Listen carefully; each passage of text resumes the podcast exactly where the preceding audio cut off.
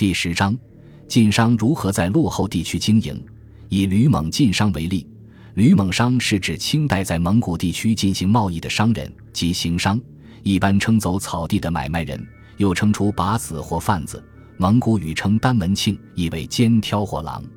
清初，内地商人深入蒙古地区贸易，必须经过几个位于长城的要口，即古北口（今北京密云县东北）、独石口（今河北赤城北部）、喜峰口（今河北迁西县北部）、沙湖口（今山西右玉县西北）和张家口、归化城、西宁等。这些深入蒙古地区贸易的商人。统被称为吕蒙商。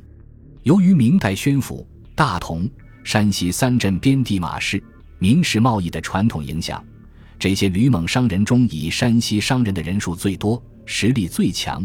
其次是直隶一带的汉族商人。在吕蒙商人中最著名的是大盛奎商号。在经济文化落后的地区做生意，总是要遇到许多困难的。其中最重要的是两个问题。一是如何协调和政府的关系，任何政府都是要通过为百姓服务来巩固自己的政权的。清政府也是一样，他之所以让山西商人进入到蒙古来，目的是解决蒙古人民的生活生产需求问题。当然，为了达到这个目的，他也必须让山西商人发财，不然谁愿意冒着那么大的风险来到这千里荒漠呢？这就意味着清政府的蒙古政治经济。文化政策必须围绕着三个目标来进行。目标之一是解决蒙古民众生活生产的需求，避免其因贫穷而南下抢掠，危害中原。目标之二是避免蒙古贵族做大，从而产生觊觎中原政权的野心而举兵反叛。目标之三是将蒙古改造成为保卫清王朝北部边疆的铜墙铁壁。为此。清政府自然要规定许多的限制条件来约束前来经商的山西商人的行为，当然也要给予不少的优惠政策以吸引山西商人。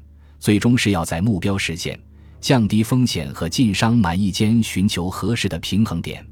这意味着，一方面山西商人必须要在政府既定政策的限制下追求自己的最大化的利益；另一方面，山西商人又要以自己的行为。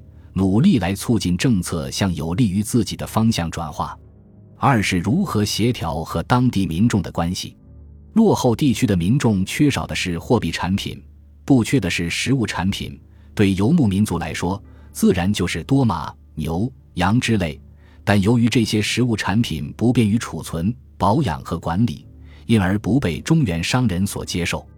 这意味着，山西商人要到蒙古地区开展贸易。必须解决交换媒介物的问题。上述两个问题仍然困扰着当前许多的中国企业，比如东部的企业进军西部时，仍习惯于用东部的政企关系、东部的消费者素质来看待西部的政府和民众，自然会有许多的不适应。还有许多中国企业进军亚非拉市场、俄罗斯和东欧市场时，更是会遇到很多问题。其中一个重要的问题是，当地有很大的市场需求，但缺乏硬通货。在这种情况下，如何开展贸易呢？三百年前的吕蒙晋商在开拓蒙古地区市场时，也碰到过这两个问题。